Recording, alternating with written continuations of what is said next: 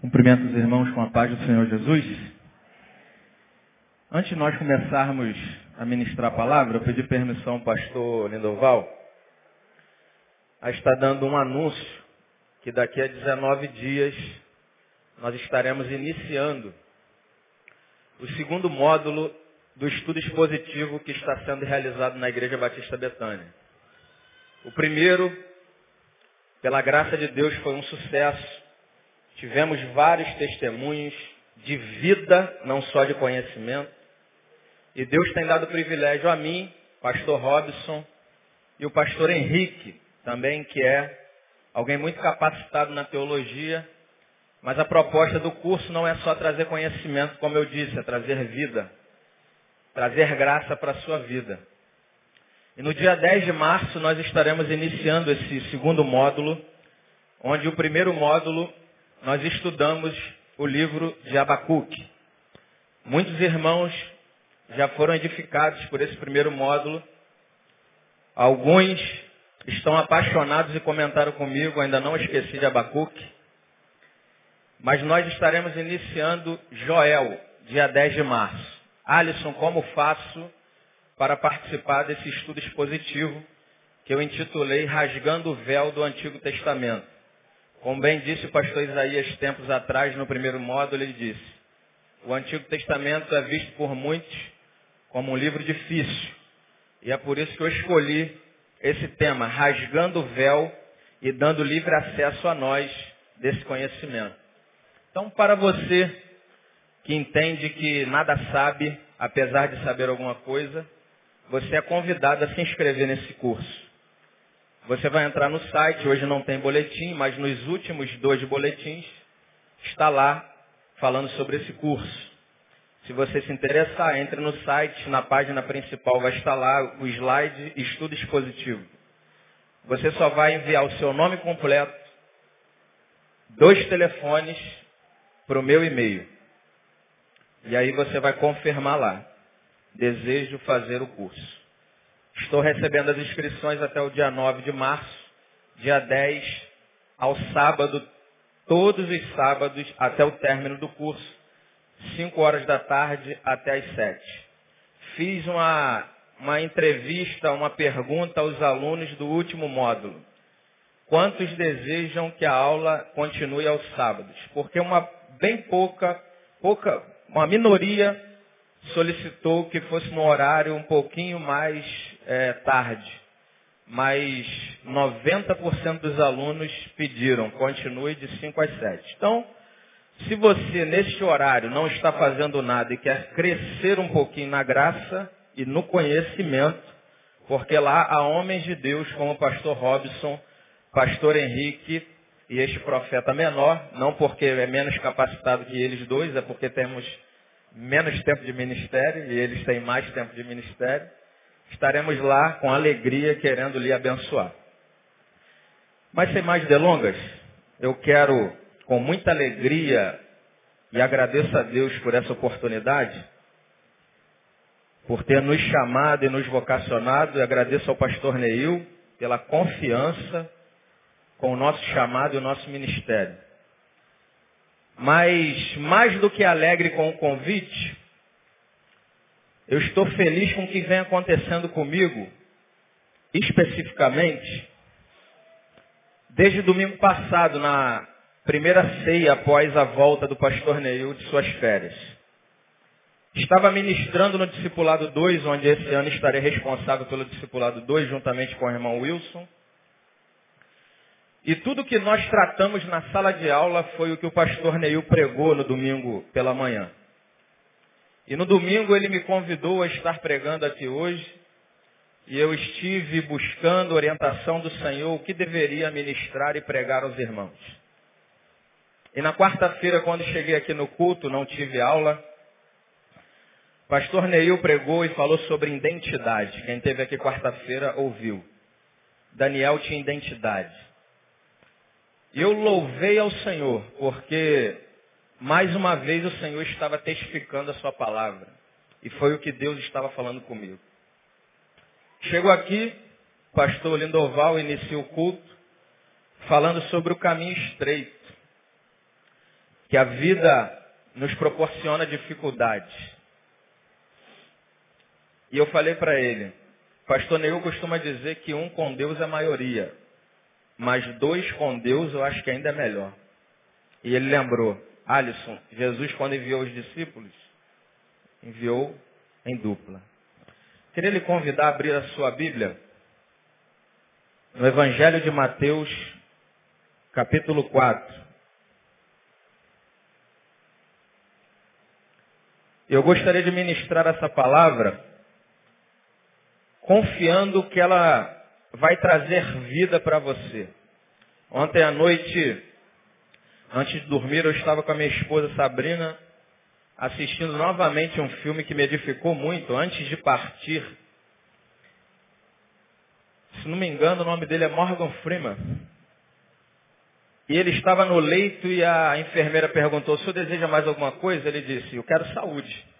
A senhora tem para me dar? E eu tenho certeza que Deus tem para você nessa manhã saúde e vida. Mas como diz em Apocalipse, quem tem ouvidos, ouça o que o Espírito diz à igreja. Mateus capítulo 4, do verso 1 em diante. Todos acharam? A seguir foi Jesus levado pelo Espírito ao deserto para ser tentado pelo diabo. E depois de jejuar 40 dias e 40 noites, teve fome. Então o tentador, aproximando-se, lhe disse, se és filho de Deus, manda que estas pedras se transformem em pães. Jesus, porém, respondeu, está escrito, não só de pão viverá o homem, mas de toda palavra que procede da boca de Deus. Então o diabo levou a cidade santa, colocou sobre o pináculo do templo e lhe disse, se és filho de Deus, atira-te abaixo, porque está escrito, aos seus anjos ordenará o teu respeito que te guardem, e eles te susterão nas suas mãos para não tropeçares em alguma pedra. Respondeu-lhe Jesus, também está escrito, não tentarás o Senhor teu Deus. Levou ainda o diabo a um monte muito alto. Ele mostrou todos os reinos do mundo e a glória deles. Ele disse, tudo isto te darei, se prostrado me adorares. Então Jesus lhe ordenou, retira-te Satanás, porque está escrito, ao Senhor teu Deus adorarás e só a ele darás culto. Com isto deixou o diabo e eis que vieram os anjos e os serviram. Vamos orar? Senhor nosso Deus, nós te louvamos por essa manhã, pelo privilégio de podermos estar aqui na tua casa, de podermos estar sendo orientado pelo teu Espírito. E nós confiamos somente em ti e pedimos que o teu Espírito Santo nos direcione, nos aproxime de ti, regue-nos com teu Espírito, com a água viva, para que possamos sair daqui dessa manhã cheio de vida. Nós oramos assim e já te agradecemos no nome de Jesus. Amém. Eu gostaria de ministrar nessa manhã, meus queridos irmãos, sobre um tema que eu acho muito próprio para o nosso tempo. Crise de identidade. Como não tê-las? Porque nós pecadores, como bem disse o pastor Lindoval, nós seres caídos, nós temos muitos problemas. Nós temos muitas crises. E uma das crises que nós temos é a nossa crise de identidade.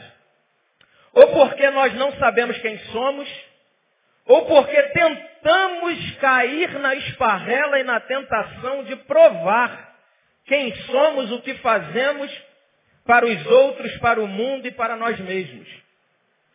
E quando nós fazemos isso, quando nós nos deixamos levar por essa crise de identidade, nós nos tornamos presas fáceis do sistema corrupto, desse sistema maligno, desse sistema maldito que nós vivemos hoje, desse sistema consumista, que diz para mim e diz para você o que você tem que comprar, o que você tem que ter, o que você tem que usar, o que você tem que falar, para onde você deve ir.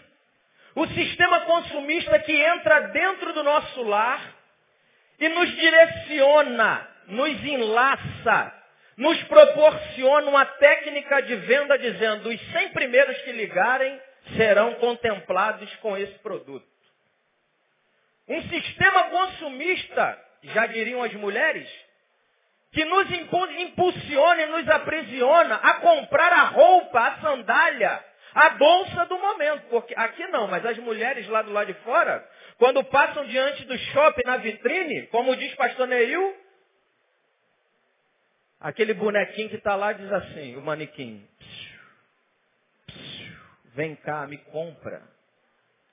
E aí ela é impelida a comprar, ou ele é impelido a comprar, porque na televisão, na mídia, na propaganda, está dizendo que a Gisele Bündchen está usando aquela sandália.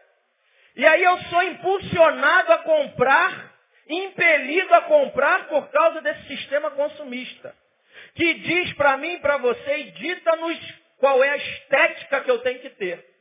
E muitos, triste dizer isso, no meio da igreja, estão se matando, estão não tendo vida buscando uma estética que seja aprovada pelos outros. Você tem que ser magrinha. Porque se aparecer uma gordura, algo está errado. Você tem que lutar por isso. E não tem nada errado em fazer exercício físico. O problema é quando você fica doente por causa disso. Querendo ter uma vida estética conforme a mídia, o sistema está dizendo que você tem que ter.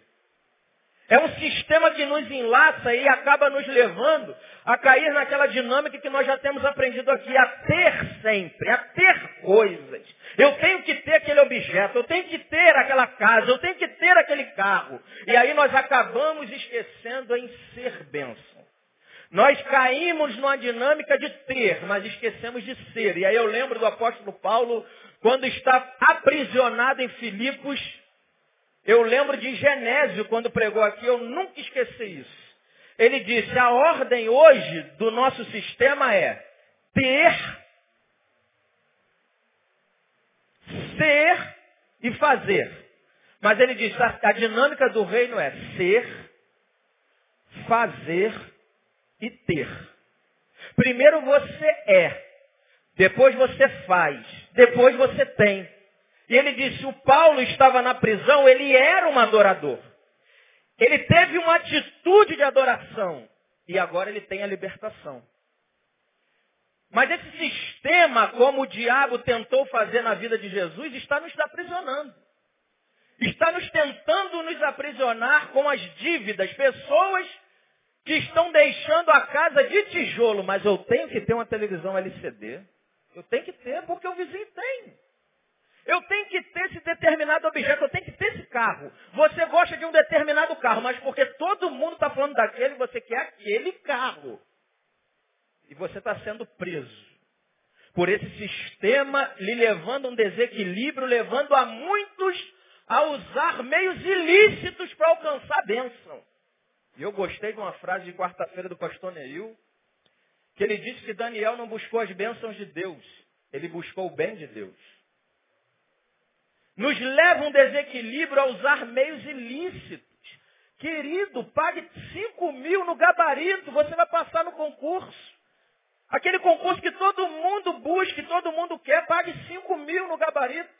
Foi o que me disseram anos atrás, quando eu estudava no preparatório para o concurso público, para sargento do exército. E vem um colega, Alisson, tem um rapaz aí que eu ouvi um boato, está vendendo um gabarito por 5 mil reais. Isso em 2000. Eu disse, meu querido, não é minha praia. Eu vou continuar estudando e orando. Porque tem muito crente que não estuda e vai para o monte orar, pedir Deus para abençoar ele na prova. Esse sistema tem nos aprisionado a usar esse, esses meios ilícitos, a pisar em pessoas para angariar algo.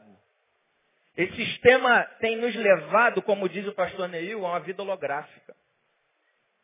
Esse sistema tem nos aprisionado de tal forma que a gente não é de fato que somos. Nós estamos tentando provar o que somos para os outros. Porque nós não sabemos quem somos em Deus. Porque se soubéssemos quem somos, não estaríamos tentando provar o que somos. Porque quem é não prova. Quem é, é. Quem é não vive uma vida holográfica. Quem é não vive uma vida sem trégua na correria. Eu tenho que trabalhar igual um louco para alcançar isso, a minha vitória. E aí você se mata de trabalhar, mas você não vive. E Deus não está lhe dizendo nessa manhã que você não deve trabalhar. Ariovaldo Ramos, certa, certa feita, diz: o mistério da vida cristã é uma palavra: equilíbrio. Se você tem equilíbrio em tudo que você faz, você está vivendo vida. Mas quando nós lemos esse texto, você pode perguntar, Alisson, aonde você está vendo a identidade? Crise de identidade.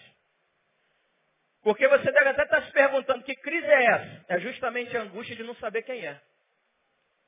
De não saber quem é de fato.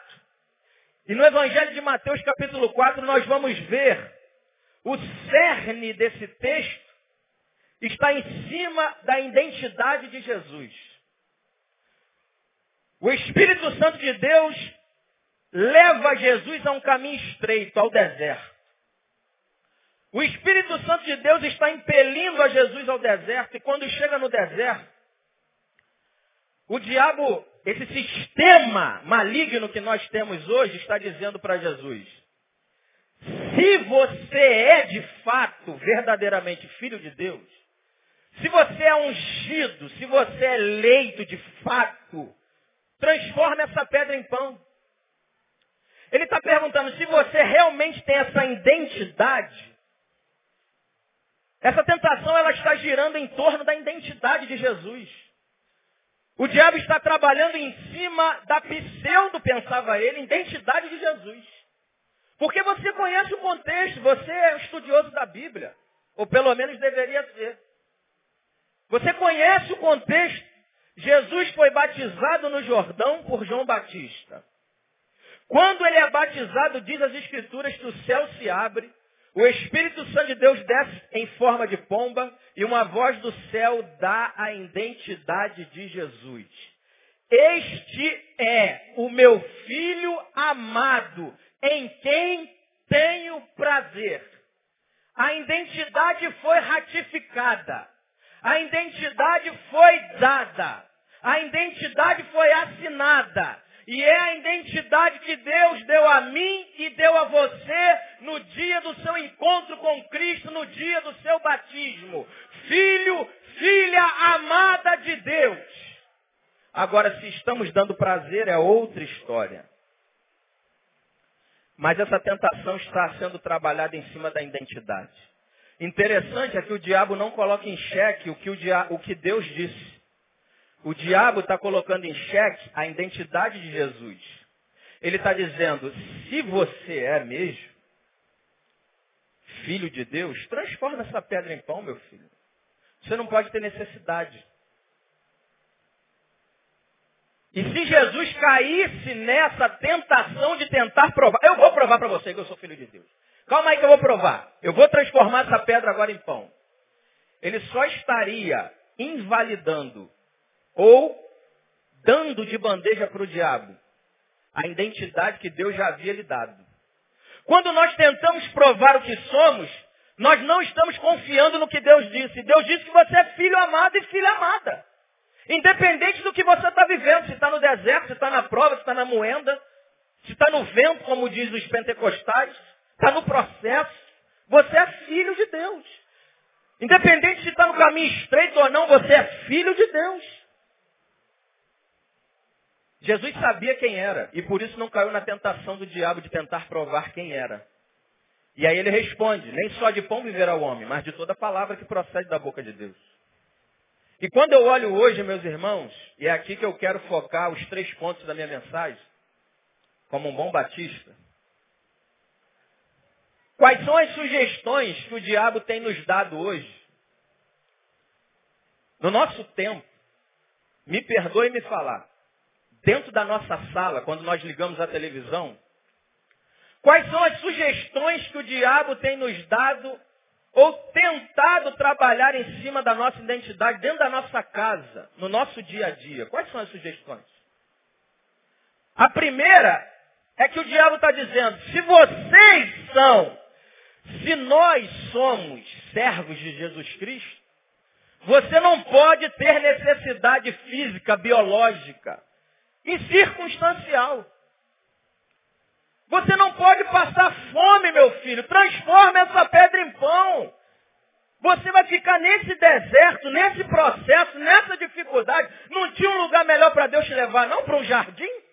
Interessante é que Adão, no jardim, caiu. Jesus, no deserto, ficou de pé. Porque sabia quem era. Tem muito crente no meio do paraíso. Está caindo, porque não sabe quem é. Jesus no deserto ficou de pé, porque sabia quem era. Acreditou no que foi dito no batismo, mas a gente sempre precisa de um acréscimo. A gente sempre precisa de um anexo.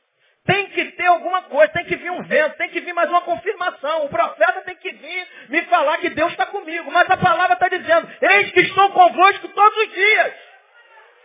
Eu não preciso mais de confirmação, eu sou filho. Você é filha amada de Deus. E o diabo tem nos dito isso, irmãos. Se você é crente, você não pode passar fome, necessidade. E aí a gente tem esquecido o que Paulo disse. 2 Timóteo 3,12. Quem quiser, só quem quiser. Quem não quiser, fica sentado.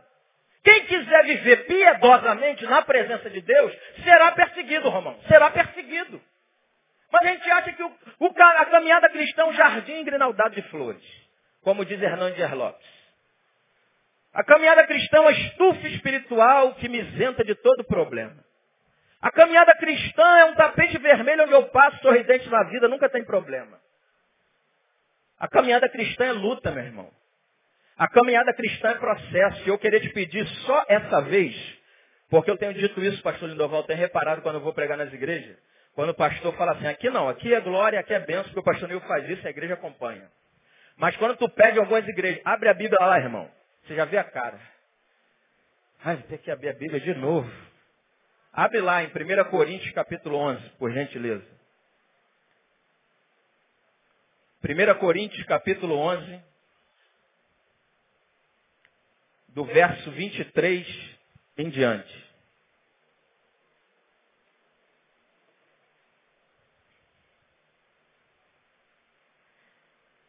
Olha o que Paulo diz.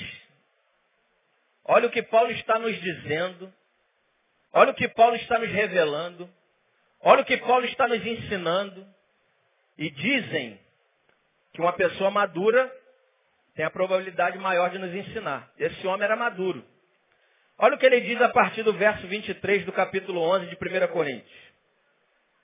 Porque eu recebi do Senhor o que também vos entreguei Perdão, meus irmãos, 2 Coríntios capítulo 11. Me perdoe. 2 Coríntios capítulo 11. Perdoe-me. Verso 23 também. São ministros de Cristo? Falo como fora de mim. Eu ainda mais Agora olha o processo da vida desse homem. Você que está achando que a sua vidinha tem que ser só maravilha. Em trabalhos, muito mais. Muito mais em prisões. Em açoites, sem medidas. Em perigos de morte, muitas vezes. Cinco vezes recebi dos judeus uma quarentena de açoites menos uma. Multiplica cinco vezes 39. Fui três vezes fustigado com varas, uma vez apedrejado. Em naufrágio, três vezes. Uma noite e um dia passei na voragem do mar. Em jornadas, muitas vezes, em perigos de rios, em perigos de salteadores, em perigo entre patrícios, em perigo entre gentios, e perigos na cidade, em perigos no deserto, em perigos no mar, em perigos entre falsos irmãos, em trabalhos e fadigas, em vigílias, muitas vezes, em fome e sede, em jejuns, muitas vezes, em frio e nudez, além das coisas exteriores, ao que pesa sobre mim diariamente a preocupação com todas as igrejas. Isso foi o que viveu Paulo E como diz o pastor Neil, quando a gente tem uma unha encravada, a gente quer abandonar a caminhada. E o diabo está dizendo, se você, minha irmã, se você, meu irmão, é filho de Deus mesmo, você não pode ter necessidade. Você não pode abrir a geladeira e ter só um copo de água lá e um copinho de leite. Tem que ter queijo prato, tem que ter queijo Minas. Tem que ter carne variada, porque você é cabeça, você não é cauda, meu filho. E aí a prova chegou. O deserto chegou na sua vida. E aí o que você vai fazer? Você vai chorar, vai abandonar a fé? Não, você vai olhar na cara do diabo como ontem eu estava mostrando a minha esposa, veja esse vídeo de três minutos de John Piper. Por que memorizar as escrituras? E ele diz, memorize a escritura, porque é com o poder da palavra que você vai dar na cara do diabo no dia da sua dor e da sua luta. Você vai dizer para ele, ô capeta, esse deserto que eu estou vivendo não tem nada a ver com a minha identidade. A prova que eu estou vivendo não tem nada a ver com o que eu sou. Porque eu sou o que Deus disse que eu era. E eu sou desde sempre filho amada de Deus e filho amado de Deus. Independente do que eu estou vivendo, a minha luta não tem nada a ver com o que eu sou. A minha luta não e o meu deserto não tem nada a ver com o que eu sou. Eu sou o que Deus disse. E aí eu gosto de Paulo, quando ele diz lá em Filipenses 14, 13, que todo mundo tem no carro. Posso todas as coisas naquele que me fortalece. Pode mesmo, até passar deserto. Ainda que eu ande no vale da sombra da morte, não temerei mal algum, porque Deus está comigo. Eu vou passar no deserto, irmão. Eu vou pisar no solo seco da vida. Mas a grande maravilha do texto é que Deus está dizendo que quando você passar no processo, quando você passar no momento da depressão, da dor, da miséria, da escassez, da fome, da nudez, Ele estará do seu lado Agora, para crer nisso, querido, ah, querido, para crer nisso, tem que ler a Bíblia. Eu estava ouvindo um amigo meu conversando comigo esses dias, e ele disse assim, eu ouvi uma palavra do Ed esses dias, e o Ed disse, tem pessoas que vêm me procurar no gabinete pastoral para buscar aconselhamento porque está passando dor e processo. E aí o Ed disse assim, a primeira pergunta que eu faço é, você lê Bíblia e ora, meu filho? Não, não, pastor, eu não, não leio Bíblia não, eu só no domingo. E ora? E muito menos. Oração é utopia. Oração é utopia. Aí o Ed falou assim, meu filho, então não dá nem para começar a conversa contigo. Você não tem vida com Deus. Você não fala com Deus e não ouve a Deus. Como é que você quer que os seus problemas sejam resolvidos? Porque o grande cerne da situação é que se você lê Bíblia e ora, que é o básico da vida cristã, você vai sempre saber quem você é. E sabendo quem é, independente da luta, eu estou de pé, como Jesus no deserto. Mas Paulo diz, antes de Filipenses 4,13, ele diz algo interessante, depois você lê lá, não abre agora não, depois você medita no 12, no 11 e no 12. Ele diz, eu aprendi, eu aprendi a contentar-me em toda situação. O grande problema é que a gente fala de discipulado, a gente pega técnicas e métodos de outras igrejas, mas a gente não quer ser discipulado. E ser discipulado é aprender, meu filho. É sentar no banco e esperar o tempo de Deus. Mas na outra igreja eu era o cara. Agora você senta aqui e aprende. E espera o tempo de Deus. Aprende. E aí eu me contento em qualquer situação em. Paulo não se contentava com a situação. Paulo não se contentava com o casamento destruído.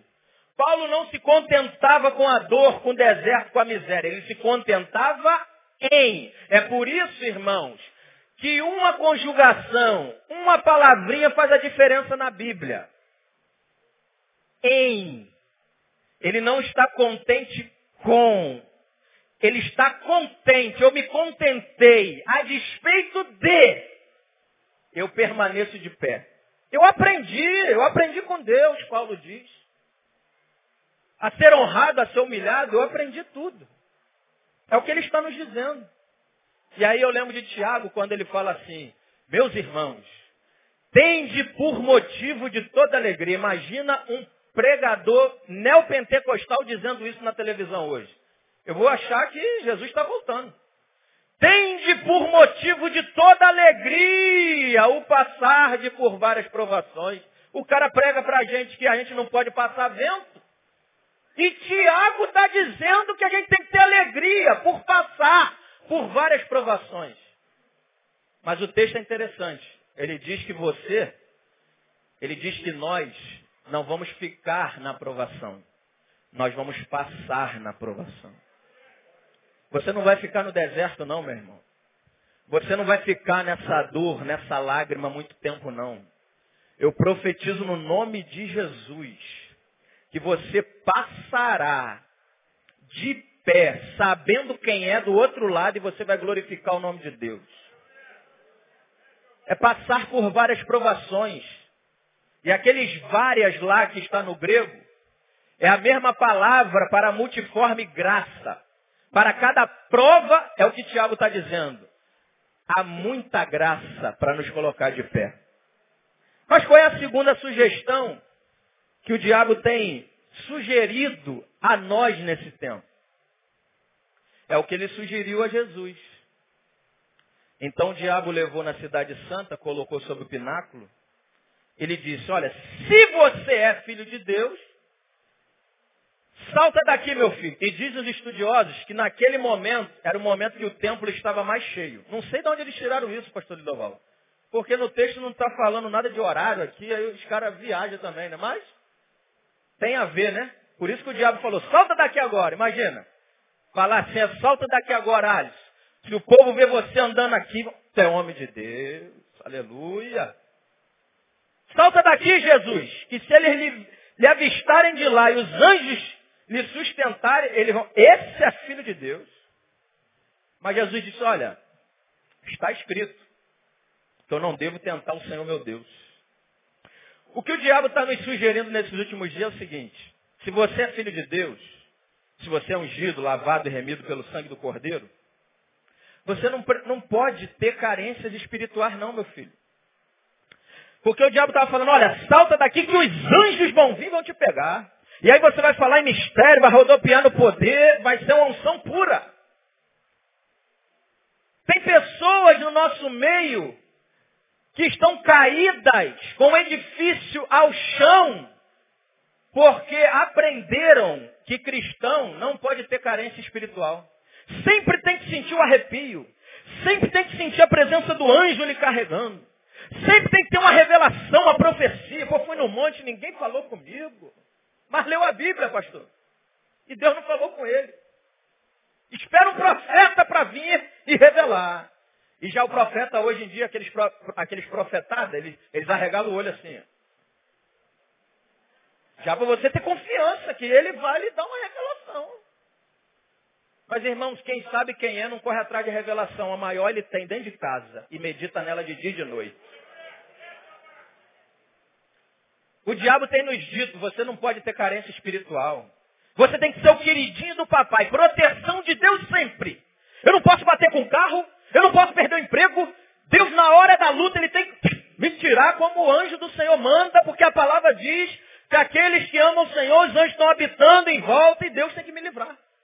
E aí, se você tivesse estudado no primeiro módulo, você iria aprender como os irmãos aprenderam Abacuque.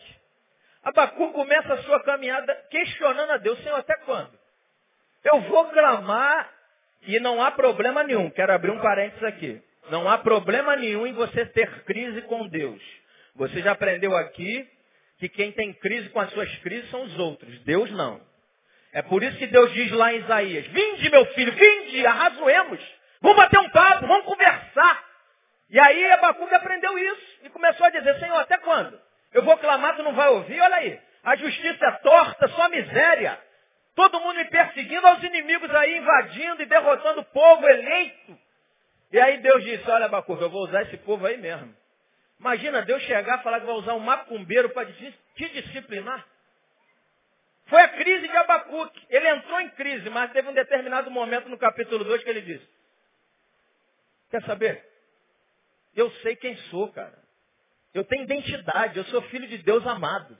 Eu vou para minha torre de vigia e vou esperar o que Deus tem para mim. Esperou o tempo de Deus. E aí no 3 ele inicia falando, tenho ouvido as tuas declarações, Senhor. E tenho ficado alarmado.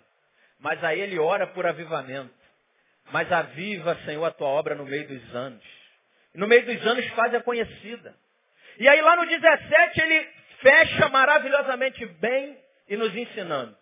Ainda que a figueira não floresça, não haja fruto na vide, o produto da oliveira minta, os campos não produzam mantimento, todavia eu me alegrarei no Senhor. Você pode aplaudir esse Senhor, amado? Aleluia.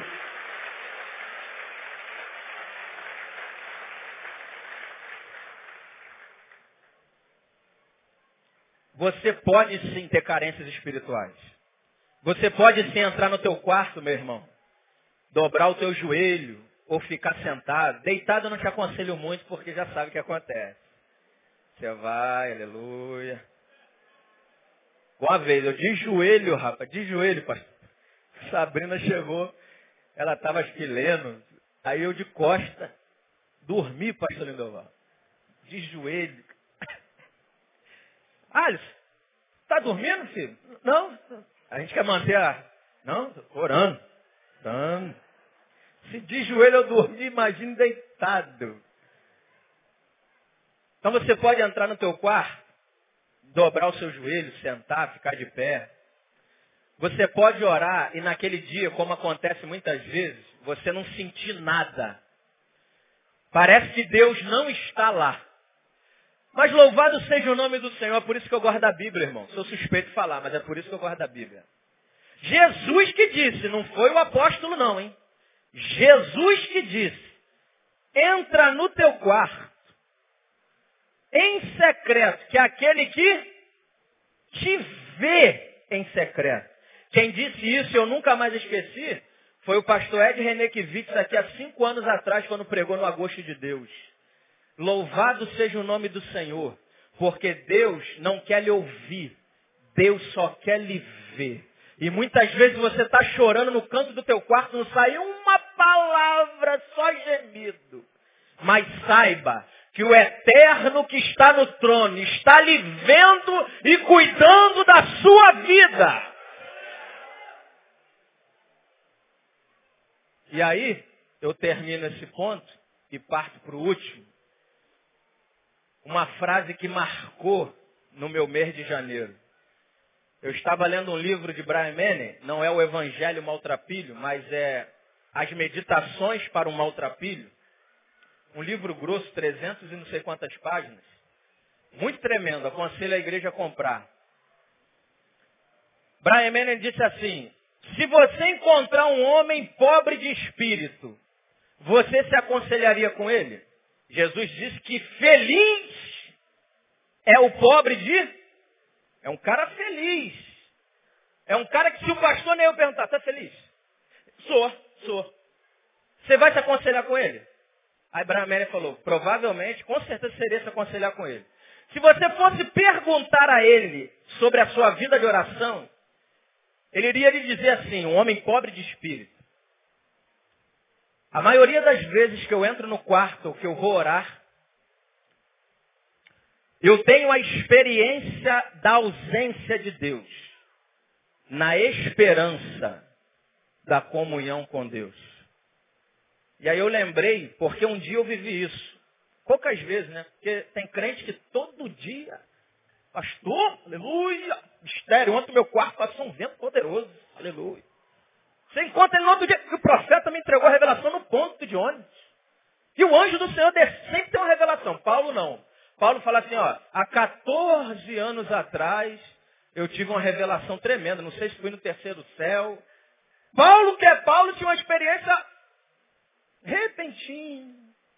Tem gente que quer ter experiência todo dia com Deus. Mas aí o pobre de espírito diz, a maioria das vezes que eu entro no meu quarto para orar, eu tenho a experiência da ausência. Na esperança da comunhão com Deus, é quando você entra no quarto, e como uma vez eu fiz, deitei na cama, não tinha força nenhuma para orar. Só deitei. E chorava. Falei, Senhor, não tem nem força para falar, vou ficar aqui quieto. Daqui a pouco eu comecei a fazer como Jeremias, é porque a gente quer técnica, a gente quer método, a gente quer aprender com os livros lá dos Estados Unidos. Mas Jeremias já ensinou desde sempre. No pior momento de Jeremias que ele falou, quero trazer a memória, o que pode me dar esperança. E aí eu comecei, Jeremias está certo. Como diz Caio Fábio, eu não tenho uma palavra para todo sofrimento na vida. Mas para cada sofrimento eu tenho uma palavra de Deus. E eu comecei a lembrar, ainda que a figueira não floresça, ainda que eu ande no vale da sombra da morte, não temerei mal algum porque tu estás comigo. Senhor, meu refúgio, fortaleza, socorro bem presente na angústia. Eu comecei a trazer a memória. Daqui a pouco eu estava de pé, daqui a pouco eu estava orando dentro de casa, profetizando, só faltou ir na vizinha e profetizar. Mas isso foi uma experiência. Como o homem disse, a maioria das vezes me encontro com a experiência da ausência, na esperança da comunhão. E aí o Brian Manning, frase dele, ele diz assim, experiência de ausência jamais significará ausência de experiência. Mesmo que você esteja no quarto e você não está sentindo nada, aquele momento foi registrado no céu. É experiência com Deus. Porque, como diz pastor Neil, um dia você está no monte, irmão. Outro dia, tem vale. E o diabo tem dito isso na sua casa. Se você deixar em determinados canais, ele está dizendo isso. Se você é crente mesmo, meu filho, você não pode ter carências espirituais. Você não pode ter necessidade física e circunstancial. E, em último lugar, ele tem dito o seguinte: se você é filho de Deus, você tem que ter todo o objeto de desejo que você venha desejar, buscar. Ele leva Jesus lá no alto monte. Interessante, levou no monte. Irmão, eu já fui em monte. Tem momentos em monte que edifica. Mas tem determinados montes aí que não é Deus que está lá falando contigo, não, é o diabo. Porque o diabo, diz o texto, levou Jesus no monte. E disse assim, ó, tá olhando tudo isso aí, meu filho? Vem cá, vem cá, você que é filho de Deus. Você é cabeça, né, Jesus? Não é cauda, né? Tá vendo essa aqui, ó, a glória do mundo, poder, autoridade, desejos realizados. Tudo isso aqui é meu, meu filho. Essa frase não é minha, de Caio Fábio? Alguns se escandalizam com ela. Marcai, uma vez pregando esse texto, falou assim: Fala o seguinte, Jesus. Fica de quatro aqui e me adora. Foi o que o diabo estava dizendo para Jesus. Só ficar aqui, ó, de quatro aqui e me adora. Jesus agora, e isso Deus me deu na hora que eu estava lendo o texto, achei interessante. Ele vai no decorrer do processo difícil e vai dizendo, está escrito. Agora, salta daqui, está escrito. Transforma a pedra em pão. Está escrito. Aí agora, quando ele vai tentar Jesus de novo, Jesus repreende. Jesus dá uma palavra de autoridade. Retira-te, Satanás. Sabe por que Jesus tinha autoridade para repreender? Não é porque ele era Jesus em si.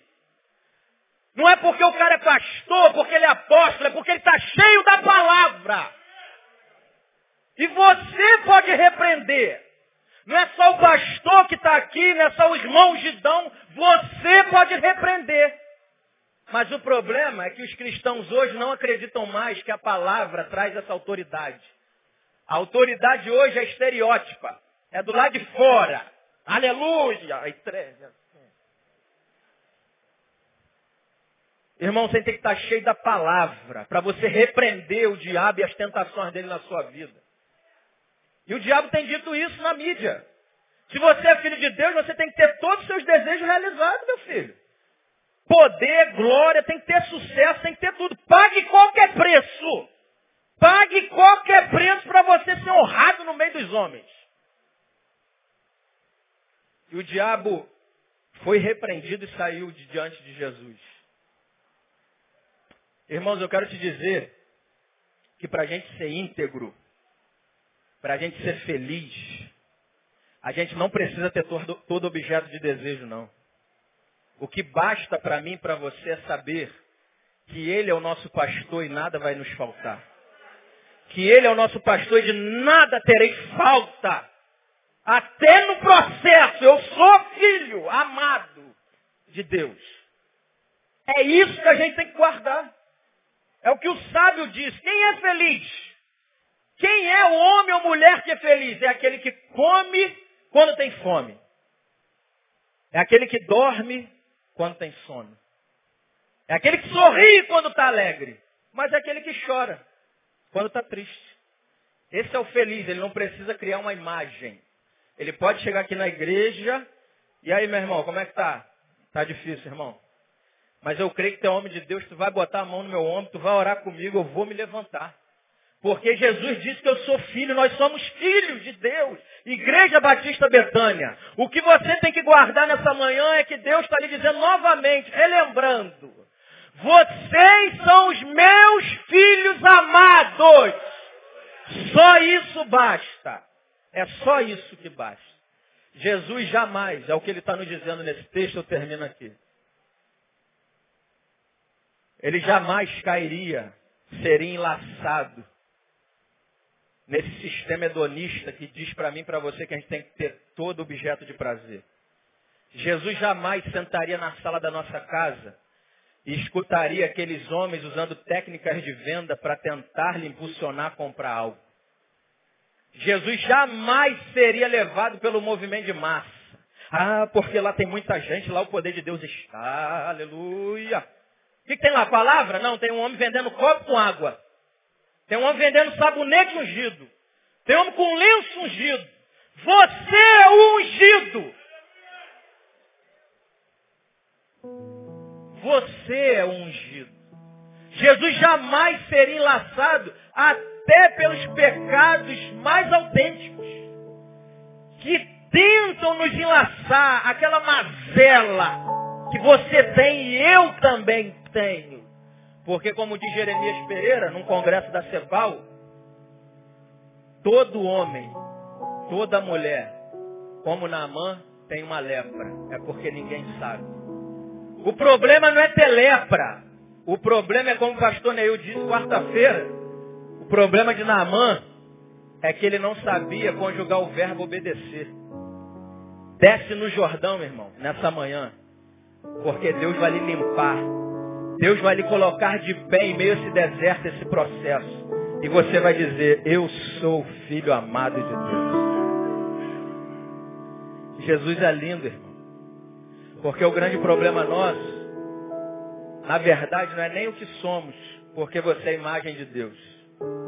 Você é imagem e semelhança de Deus. O problema é como nós nos enxergamos. Eu termino aqui, gosto de Jesus que diz Lucas, que esse momento glorioso do céu se abrindo, o Espírito descendo em forma de pomba e Deus falando, ele acontece porque Jesus se valeu de três coisas. Que a gente tem esquecido. Muitos aqui continuam ainda nesse processo, mas tem alguns que esqueceram. Jesus foi orar. E ao orar, ele recebe a presença do Espírito. E ao receber a presença do Espírito, ele recebe o amor de Deus, ágape, que diz, meu filho, nessa manhã, tu vacilou nesse mês, a tua consciência está pesando, mas deixa eu te dizer um negócio. Vem com a minha presença, que o meu Espírito vai te envolver e você vai ouvir, tu é meu filho amado, e eu tenho prazer em você. O segredo da nossa identidade, irmão, é a nossa comunhão com Deus. E o segredo da nossa comunhão com Deus é andar aos pés de Jesus. Só aos pés de Jesus. A tua dor, teu processo, não dita o que você é. O que você é Tu és a minha filha e o meu filho amado, em quem tenho prazer. E aí você vai dizer, nem só de pão viverá o homem. Mas viver de quê? De toda palavra de Deus. Vamos aplaudir o Senhor, querido.